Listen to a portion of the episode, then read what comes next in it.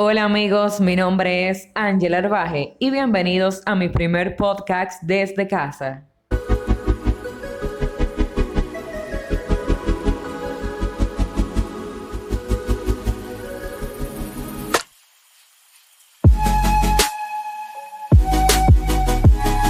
El día de hoy les estaré hablando sobre mi última publicación, una idea llamada pobreza.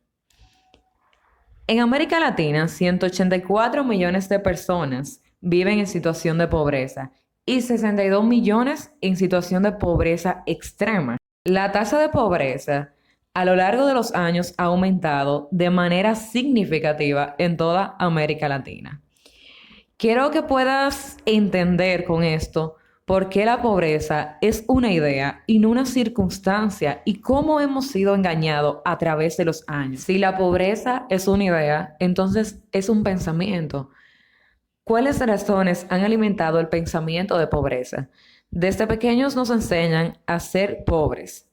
Esas enseñanzas nos las transmiten de generación en generación, convirtiéndose en parte de la cultura y pudiéndose notar en aspectos sociales y religiosos. Por ejemplo, en lo social nos comunican que el pobre es el humilde, que es mejor ser pobre y ser feliz, que la raíz de todo mal es el dinero. No nos establecen la diferencia entre avaricia y la ambición y nos dan a notar ambos conceptos como que son iguales, como que son sinónimos. En lo religioso nos repiten una y otra vez el versículo, es más difícil que un rico entre al reino de Dios que un camello pase por el ojo de una aguja.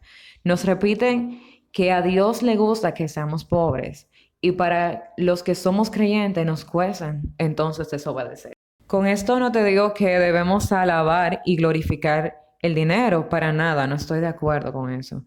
Pero sí hay que comprender que es el instrumento que utilizamos para sobrevivir. De ahí radica parte de toda importancia. Todo está sujeto a poder ser capaz de cambiar una idea que hace años vinimos arrastrando.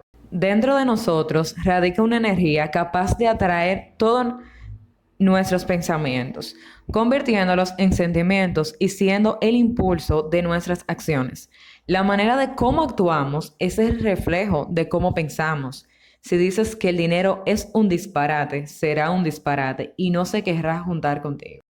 Como seres humanos pasamos del periodo de infancia a la adolescencia y ya somos adultos. Entonces, ¿cómo todo lo que me han inculcado puedo cambiarlo? No es fácil y no espero que lo sea. Es un proceso que requiere tiempo, acompañado de disciplina e ir mejorando de lo más simple a lo más complejo. Ajá, pero nadie me ha enseñado cómo contrarrestar esos pensamientos.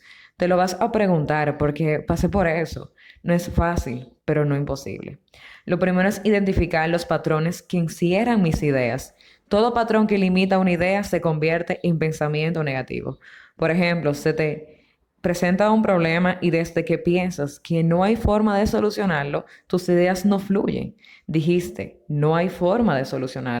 Los malos hábitos que podemos identificar en nuestras vidas pueden ser lamentarse, culpar a otros, tener miedo al cambio, dejar todo para después, esperar el mejor momento, entender que el mundo te debe todo. En vez de eso, pregúntate a ti mismo, ¿qué he hecho para cambiar? ¿Me hace una mejor persona? Reconociendo que el viento influye sobre las velas de un barco, pero el barco define el rumbo a tomar. ¿Debo esperar resultados distintos haciendo las mismas cosas? Repito, tu forma de pensar determina tu forma de actuar. Cuando tus circunstancias siempre tienen una justificación, no podrás mejorar. Podemos identificar algunas respuestas a diferentes acciones que alimentan una mente pobre. Algunas de ellas pueden ser, dale algo gratis, es una trampa. Vamos a hacer una pequeña inversión, no gano mucho. Probar cosas nuevas, no sé cómo hacerlo. Implementar un nuevo negocio es una estafa. Administrar una tienda, no hay libertad. Todas esas respuestas están ligadas al temor, a la inseguridad, el miedo por cambiar y el mismo que no nos permite mejorar.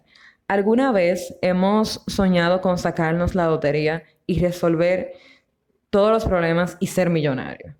Te sacas la lotería y dentro de unos meses vas a tener el mismo sueño. Adivina por qué. Porque si no obtienes la educación necesaria de cómo manejar tu dinero, como llegó se marchó. Invierte en tu mente y tu mente llenará tus bolsillos. Así de sencillo. El dinero no es dinero, el dinero es conocimiento. Si quieres darle un giro a tu vida, debes responsabilizarte de la misma. ¿Qué pasa si no cambias de chip y sigues manteniendo pensamientos pobres? Si es así y es tu decisión, mi querido amigo, siempre serás pobre. No lo digo yo, el sistema cual vivimos nos obliga a mantenernos en la pobreza o la clase media. De lo contrario, me podías contestar, ¿qué aprendiste en la escuela sobre el dinero? ¿O alguna vez te has preguntado por qué nuestro sistema escolar prácticamente no enseña nada sobre el dinero? ¿Acaso la omisión de educación financiera en las escuelas es solo un error de nuestros líderes? Ninguna de esas interrogantes es casualidad. Todo está debidamente planeado. Si no cambiamos y vemos la pobreza como una idea y no como el destino de nuestras vidas, estaremos sometidos a cuatro fuerzas que provocan que la gente trabaje duro, pero continúen teniendo problemas económicos toda la vida. Esas cuatro fuerzas son los impuestos, las deudas, la inflación y la jubilación. Recuerda, la pobreza es una idea y no el destino de nuestras vidas.